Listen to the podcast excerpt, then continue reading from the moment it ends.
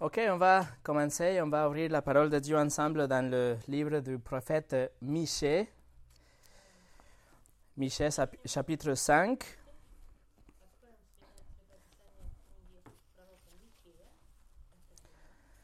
C'est le prophète de l'Ancien Testament, Michée chapitre 5. Et le dimanche passé, on a euh, euh, célébré la résurrection, mais comme on a dit le dimanche passé, chaque dimanche, c'est en fait la, célébration de la résurrection de Jésus. Donc, on peut dire quand même, aujourd'hui, encore une fois, on peut dire, euh, il est ressuscité, parce que c'est quelque chose qu'on se rappelle chaque dimanche. Jésus est vivant, et s'il est vivant, il est Dieu. Et il euh, nous donne le pardon et il nous donne euh, le salut, la vie éternelle, si on vient vers lui d'une façon repentante avec l'humilité. Aujourd'hui, on va voir euh, que la Bible, c'est un livre unique. La Bible, c'est le seul livre qui est écrit par Dieu. C'est le seul livre qui est sans erreur, qui est sans contradiction, sans mensonge. la Bible, c'est la seule parole de Dieu. C'est le seul livre qui peut nous guider, pour nous dire euh, comment on peut aller au paradis et qu'est-ce que Dieu a fait pour nous, pour nous approcher de lui? La Bible, c'est le seul livre, c'est la seule guide qu'on a, nous tous. Et si vous le, bon, vous le savez bien que dans cette congrégation, on a, on a une très haute estime de la parole de Dieu. On sait que la parole de Dieu est dans la Bible, dans les 66 livres qu'on a devant nous aujourd'hui, et c'est la seule autorité, c'est la seule façon pour connaître Dieu et c'est pour ça qu'on étudie la Bible. On étudie ce que cela signifie par ce qu'elle dit. Le prédicateur n'a rien à dire. Tout ce qu'on étudie, c'est qu'est-ce que la Bible a à nous dire. La Bible est unique aussi parce qu'elle est remplie avec des prophéties. La Bible est remplie avec des prophéties qui ont été déjà accomplies, mais il y a des autres qui, sont, qui seront accomplies dans le futur. Mais quand on étudie des prophéties qui ont été déjà accomplies, cela nous donne une certitude et une assurance des prophéties qui ne sont pas accomplies, qu'ils seront accomplies, un jour, comme les prophéties qu'on a vues, euh, ça fait pas longtemps dans le livre d'Ézéchiel. On a été surpris à quel point, et, avec tellement de détails, certaines prophéties ont été déjà accomplies, jusqu'au moindre détail, bien sûr. Et les prophéties nous aident aussi à enflammer et fortifier notre foi. Une fois qu'on voit des prophéties accomplies, cela nous assure que la Bible est la parole de Dieu et donc que notre foi grandisse. Ce que je voudrais faire ce dimanche et le dimanche prochain, c'est de vous amener dans quelques prophéties par rapport au Seigneur Jésus. Il y a plus de 300 prophéties dans l'Ancien Testament qui parlent de la naissance, la vie, la mort, la résurrection et le retour de Jésus. Plus de 300 prophéties. Et toutes ces prophéties, ils sont ici pour qu'une fois qu'ils arrivent, une fois qu'ils sont accomplis, nous on croit, comme Jean a fait le dimanche passé. Plus de 300 prophéties. Mais on va voir que 8, ne vous inquiétez pas. On va voir huit prophéties déjà accomplies, mais en même temps qu'on va regarder ces, huit prophéties de la vie de Jésus, on va voir aussi quelle est la probabilité mathématique pour que chacun de ces prophéties soit accomplie et aussi pour que tous ces huit prophéties ensemble soit accompli dans une seule personne, dont le Seigneur Jésus-Christ. Et ça va nous montrer que effectivement la Bible est la parole de Dieu comme aucun autre livre et que Jésus était vraiment le Fils de Dieu, le Messie. On va voir une étude approfondie qui a été faite dans les années 1950 qui va nous montrer cette probabilité mathématique. Donc, ce dimanche et le dimanche prochain, on va voir des prophéties, leur accomplissement et comment ces prophéties vont enflammer notre foi. Mais avant de commencer aujourd'hui, aujourd'hui on va prier. Seigneur, je te prie que tu me donnes la clarté pour pouvoir exprimer toutes ces choses que je voudrais bien partager avec euh, mes amis. Et Seigneur, pour que chacun de ces personnes qui sont ici et tous ceux qui vont entendre aujourd'hui en ligne, dans le futur, ils puissent aussi se concentrer pour comprendre et saisir le détail et la, la probabilité pour que ces prophéties soient accomplies et qu'on tombe à genoux vraiment dans le euh, étonné par ta parole et étonné par chacun de ces prophéties et comment tout a été accompli. Seigneur, parle-nous à travers ces prophéties, comment tu as parlé à tous les prophètes, à tous les juifs qui attendaient le Messie, que plusieurs sont crus, mais beaucoup d'autres ne sont pas crus.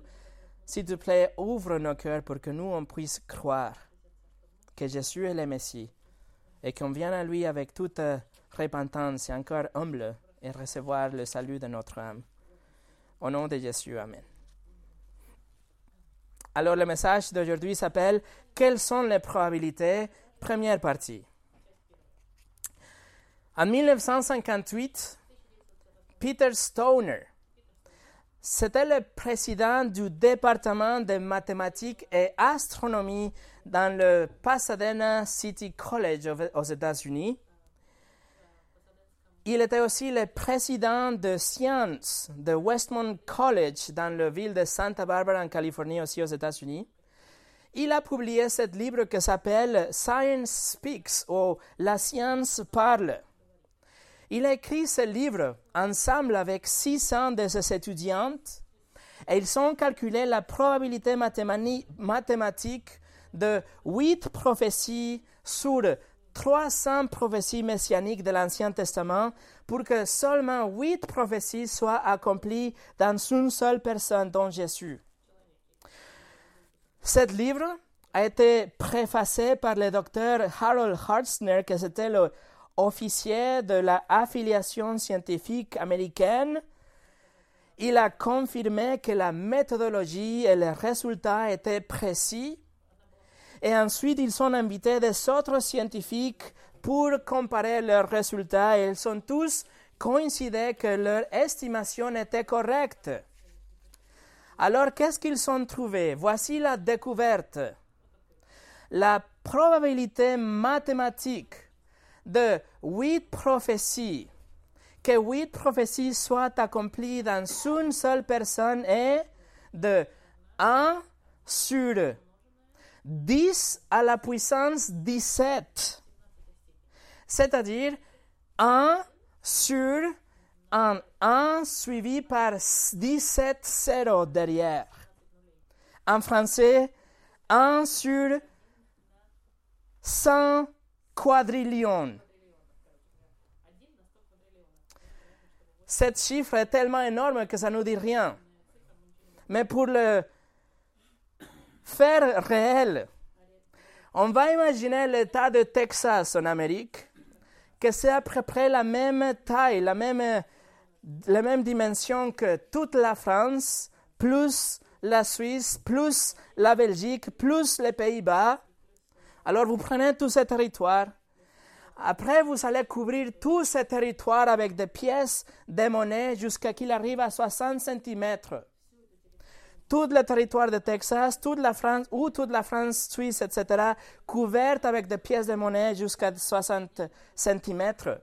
Après, vous prenez une de ces pièces, vous marquez un X avec un feutre rouge, vous le jetez quelque part dans ce territoire, vous mélangez tous ces monnaies, et après vous sautez d'un avion avec un parachute, vous, euh, vous, vous arrivez quelque part, vous avez les yeux bandés, vous prenez une pièce et vous prenez la pièce avec la X. C'est ça la probabilité. Une sur 100 quadrillions. Ça, c'est la probabilité de huit prophéties accomplies dans une seule personne. Mais souvenez-vous qu'on ne parle pas que de huit prophéties, mais d'environ 300 prophéties accomplies par, par Jésus-Christ. Alors, ce que je voudrais faire, c'est de vous amener à travers ces huit prophéties, les huit prophéties que Peter Stoner et son équipe ont analysées. On va voir quatre aujourd'hui et quatre dimanches prochains. Alors on est dans le livre de Michée, chapitre 5. La première prophétie nous parle de, de le lieu de naissance du Messie. Le lieu de naissance du Messie. Michée, chapitre 5, juste pour le contexte, euh, Michée a commencé sa prophétie dans l'année 750 avant Jésus. Et quand le chapitre 4 finit, il parle des événements qui sont été accomplis avec la chute de Jérusalem dans l'année 587. On a étudié ça avec Ézéchiel, les prophéties du roi Sédécias, les assiégements, la destruction de Jérusalem, etc. Et après, donc, euh, Michée a écrit la fin de son chapitre 4, 163 ans avant les événements. OK? Mais après, quand il arrive au chapitre 5, c'est comme si son télescope, ça devient plus large, plus grand, parce que le chapitre 5 parle des événements qui sont été accomplis 750 ans après son chapitre 5. Regardez chapitre 5, versets 1 et 2. Et toi, Bethléem Ephrata, qui est petite parmi les villes de Juda. De toi sortira pour moi celui qui dominera sur Israël et dont l'origine remonte loin dans le passé, à l'éternité. C'est pourquoi il livrera son peuple jusqu'au moment où accouchera celle qui doit accoucher, et le reste de ses frères reviendra auprès des Israélites le prophète fait un contraste entre la destruction de la grande Jérusalem et du coup il parle de ce tout petit village qui s'appelle Bethléem. Bethléem, c'est le village situé à 8 km au sud de Jérusalem, et le nom Bethléem, ça veut dire la maison du pain, parce que ça trouve dans cette région productrice de grains. Ephrata, c'est juste comme si c'était le nom de la ville, pour distinguer Bethléem, qui avait une autre Bethléem, que c'était au nord de la Galilée. Et donc, Michel parle de Bethléem de Ephrata, qui se trouve au sud de Jérusalem.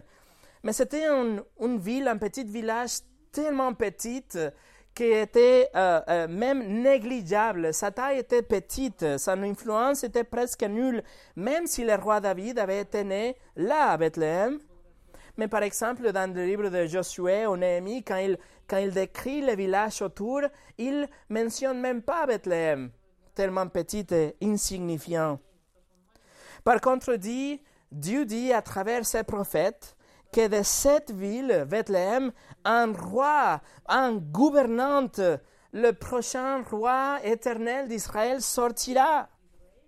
Qu'il vient, mais cette euh, roi, il est différent du roi David parce qu'ils disent qu'il vient à l'origine de cette prochaine gouvernante et ça remonte loin dans le passé.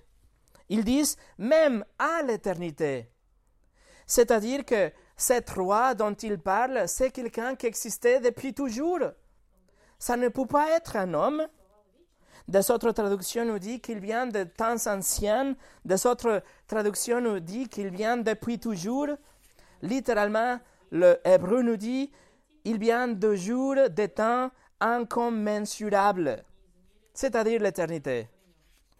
Et cette personne, donc, la personne dont il parle, Michel, ne peut pas être une autre que la deuxième personne de la Trinité, quelqu'un qui existait déjà depuis toujours. Jésus-Christ. Il a existé depuis toujours, il est éternel, mais dans un moment, il est devenu cher. Il a pris la forme humaine à Bethléem. Alors ça, c'est la prophétie. Regardez le verset 3. Il, cet roi, il se présentera et les conduira avec la force de l'Éternel, avec la majesté du nom de l'Éternel son Dieu, et ils auront une habitation assurée, car sa grandeur sera reconnue jusqu'aux extrémités de la terre. Et le verset 4 commence avec C'est lui qui ramènera la paix. Ça, c'est la prophétie.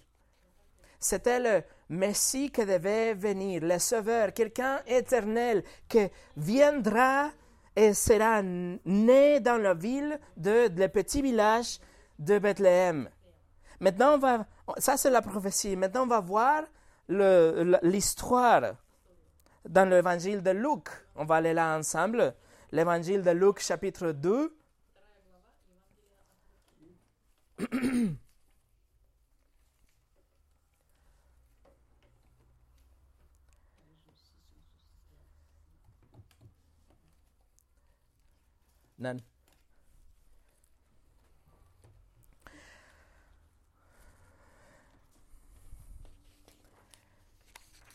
L'évangile de Luc chapitre 2 et on va voir qu'est-ce que s'est passé du verset 1 jusqu'au verset 7. À cette époque-là, parut un édit de l'empereur Auguste qui ordonnait le recensement de tout l'empire. Ces premiers recensements eurent lieu pendant que Quirinius était gouverneur de Syrie. Tous allaient se faire inscrire, chacun dans sa ville d'origine. Joseph aussi monta de la Galilée, de la ville de Nazareth, pour se rendre en Judée, dans la ville de David, appelée Bethléem, parce qu'il était de la famille de la lignée de David. Il y alla pour se faire inscrire avec sa femme Marie qui était enceinte. Pendant qu'il était là, le moment où Marie devait accoucher arriva, et elle mit au monde son fils premier-né. Elle l'enveloppe de l'ange et le couche dans une mangeoire parce qu'il n'y avait pas de place pour eux dans la salle de hôte. Alors le bébé, bien sûr, on parle de bébé Jésus.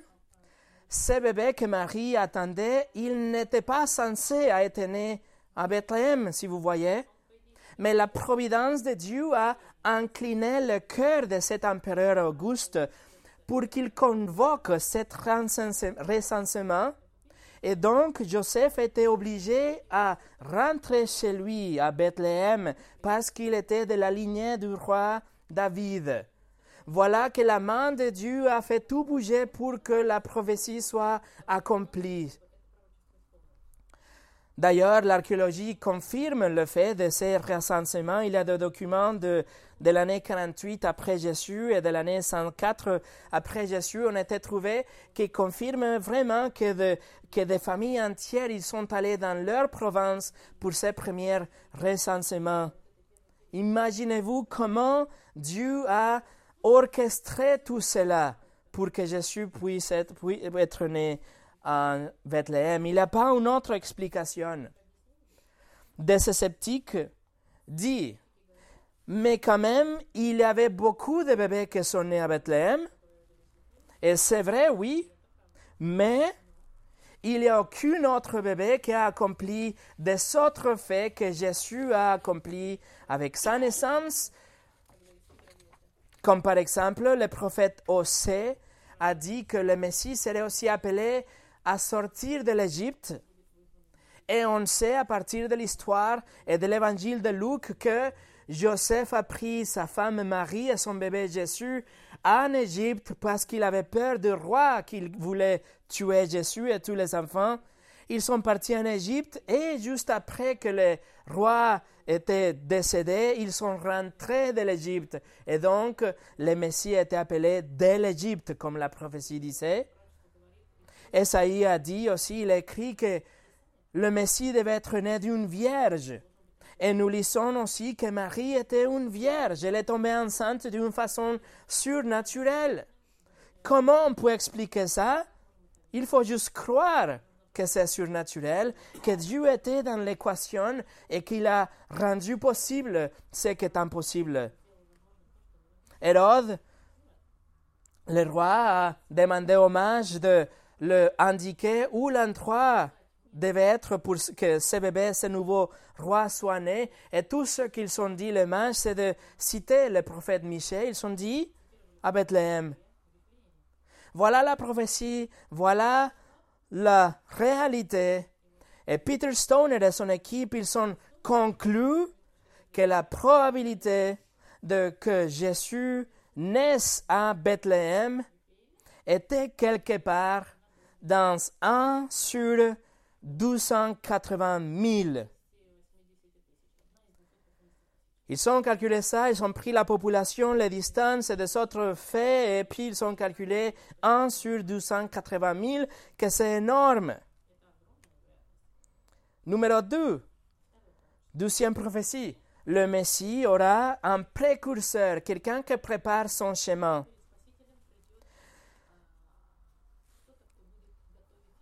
Ça, c'est la deuxième prophétie qu'ils ont étudiée.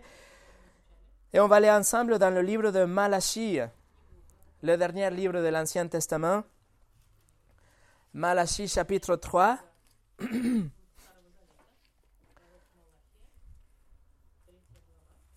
C'est le dernier prophète juste avant de Matthieu. Et Dieu a parlé avec, euh, à, travers lui, il a donné des de, de mots de jugement pour Israël à cause de leur cœur impénitent à cause de leurs péchés et leur cœur sans repentance. Mais dans le chapitre 3, verset 1, Dieu dit qu'il aura un messager qui viendra préparer le chemin pour lui. Regardez le, verset, euh, le chapitre 3 à partir du verset 1.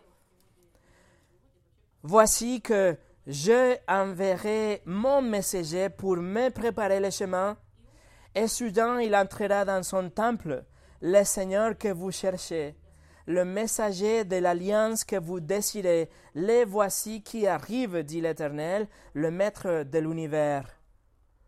Alors le livre de Malachie finit en disant aussi qu'il y a le messager qui doit arriver. Ils disent aussi dans le chapitre 4 que le Messie viendra précédé par Élie. Et l'Ancien Testament est fini. Le dernier prophète est fini et il y a que de silence pendant 400 ans.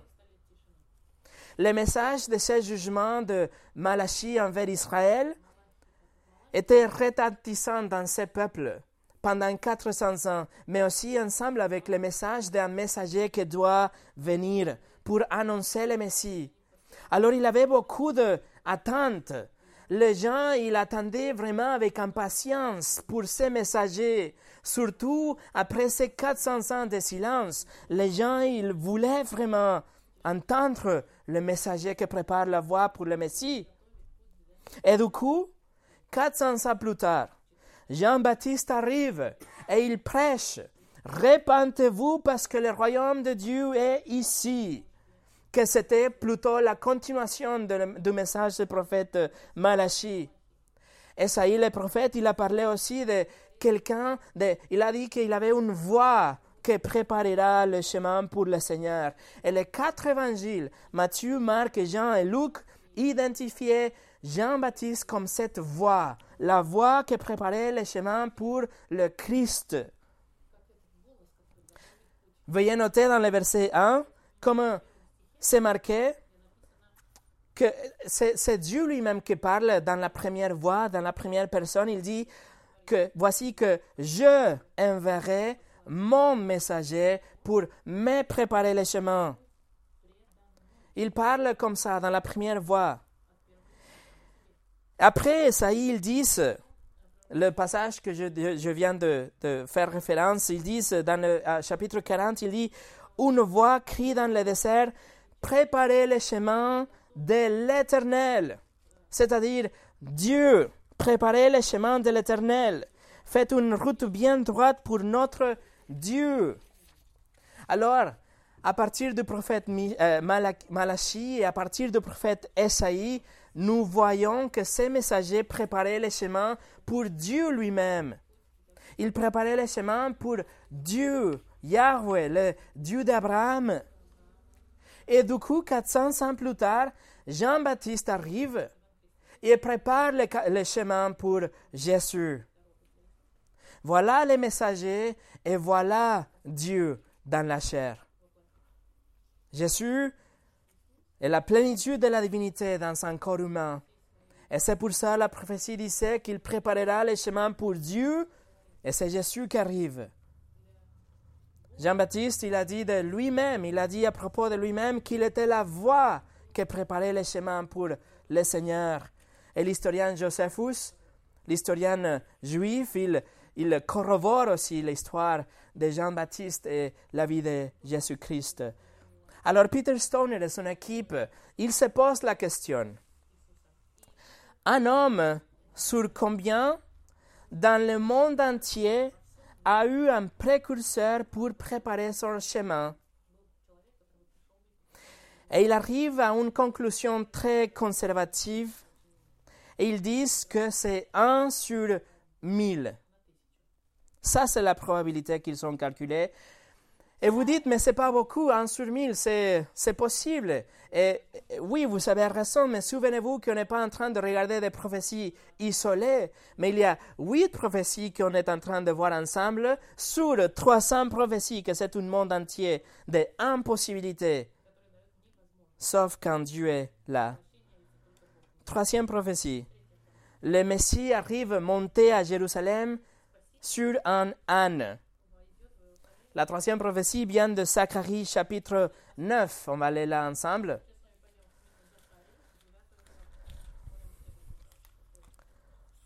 Zacharie chapitre 9.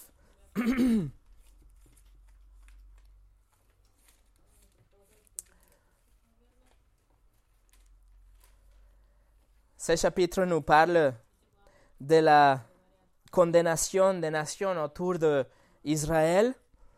Le chapitre 9 a été écrit 1200 ans avant l'arrivée d'Alexandre le Grand, qui a passé à travers la Palestine, monté sur son magnifique étalon, comme l'histoire raconte. Et en contraste, Zacharie parle de cet sauveur, le Messie, le Christ, le roi d'Israël qui arrive monté sur un âne. Regardez le verset 9, chapitre 9, verset 9. Réjouisse-toi, fille de Sion, lance des acclamations, fille de Jérusalem. Voici ton roi qui vient à toi. Il est juste et victorieux. Il est humble et monté sur un âne, sur un anon, le petit d'une ânesse. Voilà le salut d'Israël arrive mais pas comme Alexandre le Grand, monté sur ses grands étalons, mais il arrive monté sur le humble âne. Et ce verset nous dit que c'est un roi qui arrive. Pour que ça soit, pour qu'il soit un roi, il doit être descendant de la lignée de David, que c'est le cas. Il est juste, c'est-à-dire qu'il est, il est la justice lui-même, dans son caractère, dans son royaume. Il est le sauveur, il est victorieux parce qu'il amène le salut, il, amène la victoire, mais aussi il est humble. Il arrive monter sur le humble âne. C'est pour ça que Dieu dit à travers de Zacharie, il dit, réjouisse-toi, parce que c'est le roi qui arrive. Et dans le verset 10, il annonce le salut éternel aussi. Ça, c'est la prophétie. Et on connaît bien l'histoire, mais on va aller ensemble dans le livre de Matthieu, chapitre 21, pour lire l'histoire. Matthieu, chapitre 21.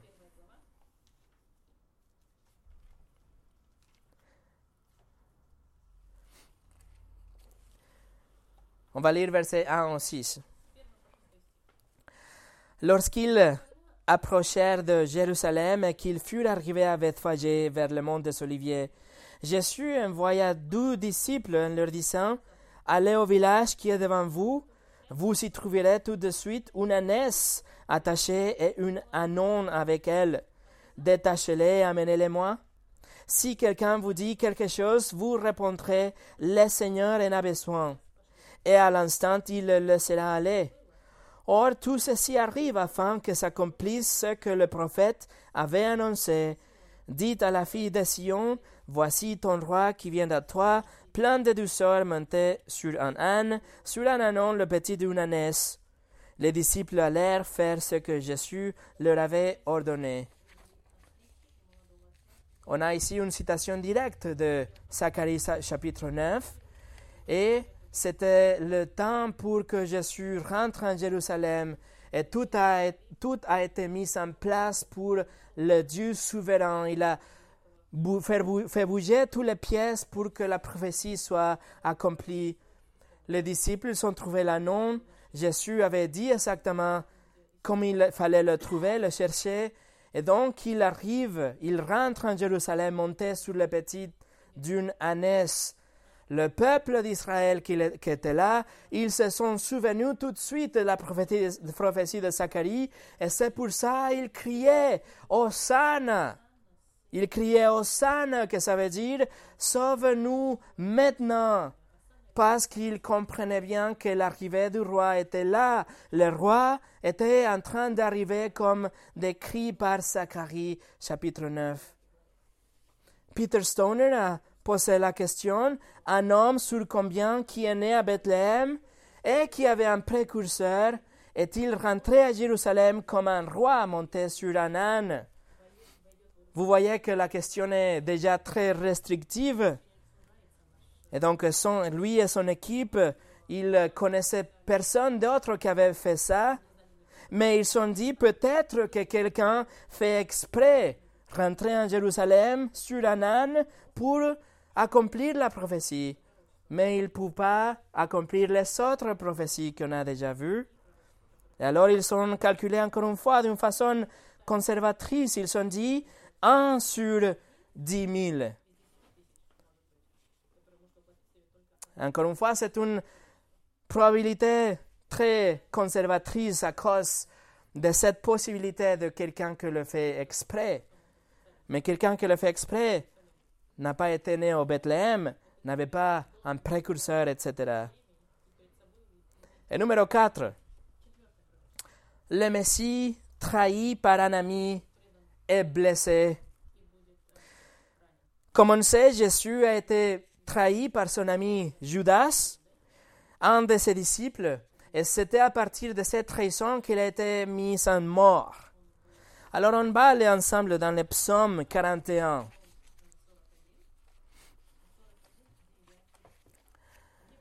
Psaume 41. Entre parenthèses, entre parenthèses, Peter Stoner n'a pas regardez cette psaume, il a regardé un autre passage, mais je veux vous montrer ce passage ici qui parle vraiment de la trahison de Jésus. Psaume 41, verset 9, c'est un psaume écrit par David. C'était une lamentation parce qu'il était trahi par son ami. Il avait son fils Absalom qui s'est rebellé contre lui. Et après qu'il a commencé cette rébellion, l'ami de David, qui s'appelait Ahithophel, il s'est détourné contre David et il, a, il s'est mis de côté d'Absalom. Et alors le psaume 41 représente cette situation, mais aussi représente la trahison par Judas envers Jésus. Regardez le verset 10, pardon, en français c'est le verset 10, en anglais c'est le verset 9. Même celui avec qui j'étais en paix, et qui, en qui j'avais confiance, et qui mangeait mon pain, lève le talon contre moi. Et cette phrase, mes amis, de lever le talon contre, contre quelqu'un, dépend d'une violence brutale.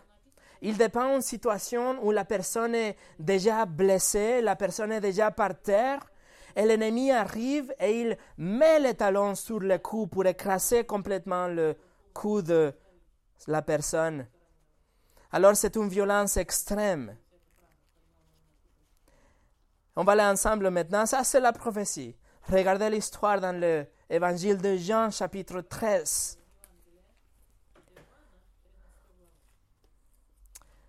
Jean, chapitre 13. C'est un verset que c'est quelque chose que Dieu dit juste après d'avoir lavé les pieds de ses disciples. Et il parle de Judas comme c'est bien. Jean chapitre 13, verset 16. En vérité, en vérité, je vous le dis, le serviteur n'est pas plus grand que son Seigneur, ni l'apôtre plus grand que celui qui l'a envoyé. Si vous savez cela, vous êtes heureux, pour vous que vous le mettiez en pratique. Je ne parle pas de vous tous, je connais ceux que j'ai choisis mais il faut que l'écriture s'accomplisse. Celui qui mange le pain avec moi a levé son talon contre moi. Et huit versets plus tard, Judas part et il a vendu Jésus pour trente pièces d'argent, que d'ailleurs c'était le prix pour un esclave. Vous voyez, c'est la citation directe de Psaume 41 par Jésus en parlant de Judas et ce qu'il a fait, ce qu'il devait faire. Et d'ailleurs, je fais référence à cet verset, regardez le verset 19. Je vous le dis, c'est Jésus qui dit, je vous le dis déjà maintenant, avant que cela n'arrive, afin que lorsque cela arrivera, vous croirez que moi, je suis.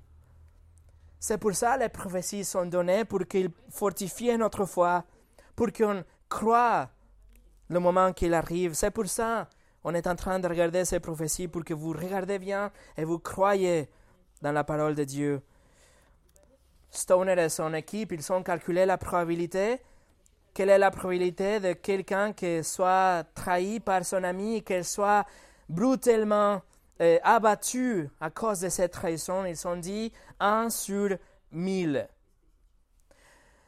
Voilà quatre sur huit prophéties que Stoner et son équipe ils ont regardées. Et comme on a vu déjà, c'est presque impossible. Les probabilités, c'est presque zéro vraiment. C'est presque rien. Et si on met ensemble tous ces quatre prophéties qu'on a vues aujourd'hui, c'est virtuellement impossible qu'un seul humain puisse accomplir ces quatre choses ensemble. Il y a quatre autres prophéties, mais il y a 220, euh, oui, 292 prophéties qu'on ne va pas regarder, mais qui ont été quand même accomplies. Alors, Dieu connaît l'histoire, Dieu connaît la fin depuis le début et tout ce qui est au milieu. Permettez-moi de vous lire une citation d'un théologien s'appelle Bruce Ware. Elle est un peu longue, mais c'est quelque chose qu'il faut lire. Dieu connaît à l'avance chacune de nos paroles avant même que nous les prononcions jusqu'au nombre total de jours que nous allons vivre. Dieu prédit comment certains individus vont être appelés bien longtemps avant qu'ils ne naissent, ainsi que leur position dans des royaumes à venir. Il déclare combien de rois viendront dans le futur, quelle alliance ils feront, l'impact de celle-ci sur des autres nations et sur Israël, et combien de temps leurs structures gouvernementales dureront. Il prédit situations spécifiques telles que 7 ans, 50 ans, 70 ans, 400 ans, etc. Quant à Christ, Dieu prédit la naissance à Bethléem, la massacre des petits garçons, la fuite en Égypte, les mains percées par les clous, le partage de vêtements, les os non brisés, la mort avec des criminels et les tombeaux du riche. Voilà que Dieu connaisse tout absolument et nous a donné sa parole pour qu'on puisse le connaître. Pour nous préparer pour finir, Jésus-Christ est le Messie promis. Jésus-Christ est le Sauveur que des générations ont attendu. Jésus-Christ est la personne qui était promis dans l'Ancien Testament et qui est révélée à travers chaque livre de l'Ancien Testament et accomplie dans le Nouveau Testament. Sa naissance, son précurseur, sa trahison, tout ça, c'est complètement contre toute probabilité mathématique. Mais vous savez, il y a quelque chose qui est beaucoup plus impossible que tout ça. Comment est-ce qu'un Dieu très saint, un Dieu parfait et complet et pur, comment c'est possible que ce Dieu a décidé de créer une création? Comment c'est possible qu'il a décidé de donner à cette création une douzième chance après que la création a désobéi? Ils ne sont pas désobéis qu'une seule fois, mais ils sont complètement dans une rébellion contre Dieu. Ils suivent le péché, on aime le péché, on veut le péché, on veut accomplir ce que notre chair veut.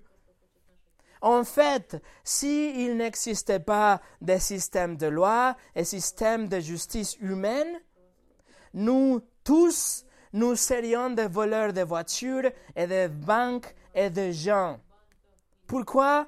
Parce que le cœur de l'homme est en rébellion constante contre Dieu, même si vous ne le croyez pas, il n'existe pas de bonnes personnes.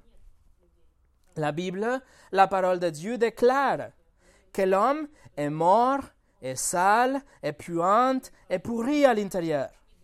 Alors, comment est-ce que, comment c'est possible qu'un Dieu saint veut sauver cet homme pourri? Il est riche en miséricorde. Il a envoyé son Fils dans cette mission de rescousse. Jésus-Christ, il a laissé sa gloire de paradis, il s'est mis en habit en chair, si vous voulez, il a pris un corps humain, il a habité parmi ses propres créations. Il n'a jamais péché, mais il a tout ressenti comme un homme. Il a ressenti la douleur, il a ressenti la faim, il a ressenti la fatigue, la soif, mais il n'a jamais péché. Et la raison pour sa naissance, a été justement sa mort. Sa naissance prophétisée par Zacharie d'une vierge. Il avait un précurseur prophétisé par Malachie, par Esaïe. Il a rentré à Jérusalem sur cette petite annonce prophétisée par Zacharie. Il était trahi, prophétisé dans les psaumes.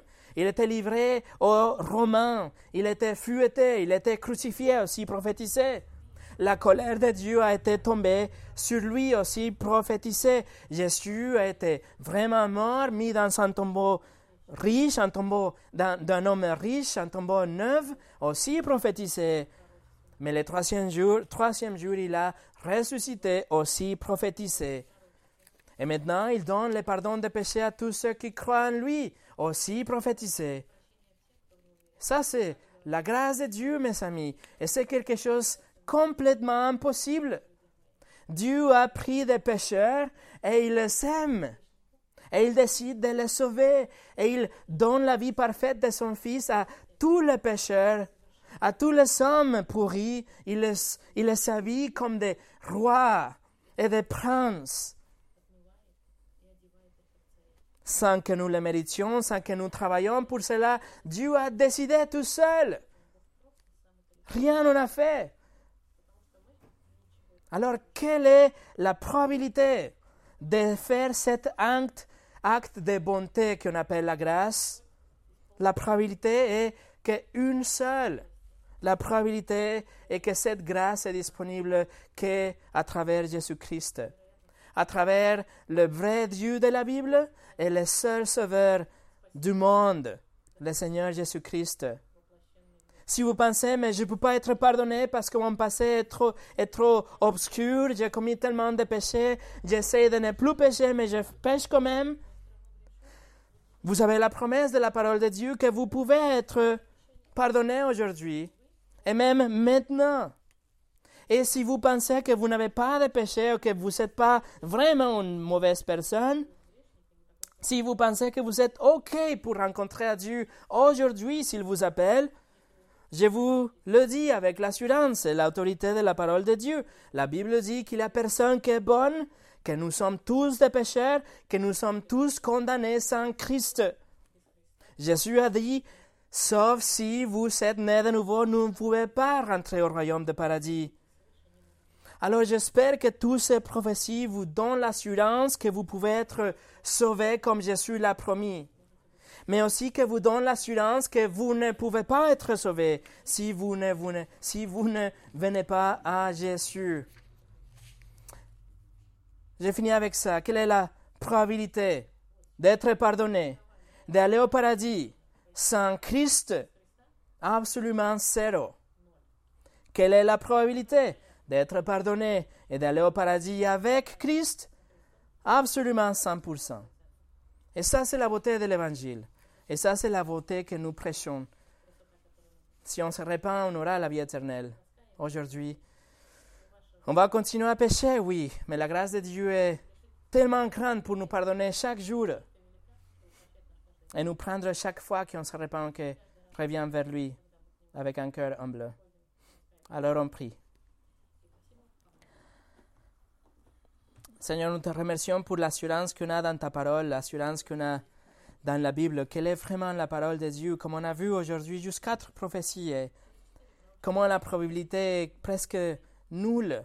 C'est impossible d'être pardonné aussi, comme c'est impossible de quelqu'un qui accomplisse les quatre prophéties dont on a parlé aujourd'hui. Mais Seigneur, si tu es dans l'équation, tout est possible et on est tellement reconnaissant que c'était toi qui as décidé de sauver ta création. C'était toi qui as décidé de nous donner une douzième chance. Et même qu'on est déjà des chrétiens, qu'on est déjà nés de nouveau et on tombe dans le péché, tu es là pour nous pardonner et tu nous donnes une douzième et une troisième et une quatrième opportunité si on vient avec la vraie repentance et la confiance en ton, en ton Fils Jésus. Je prie que ces prophéties nous donnent l'assurance de qu'on peut faire confiance à ta parole, on peut faire confiance à tout ce que tu as dit pour nous. Que tu sauves chaque personne qui est ici aujourd'hui et tous ceux qui vont entendre ces messages, qu'ils soient interpellés par le pardon que tu offres d'une façon gratuite.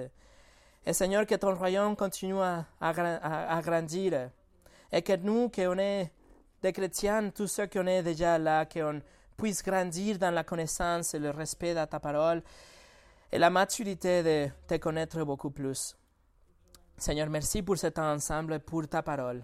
Au nom de Jésus. Amen.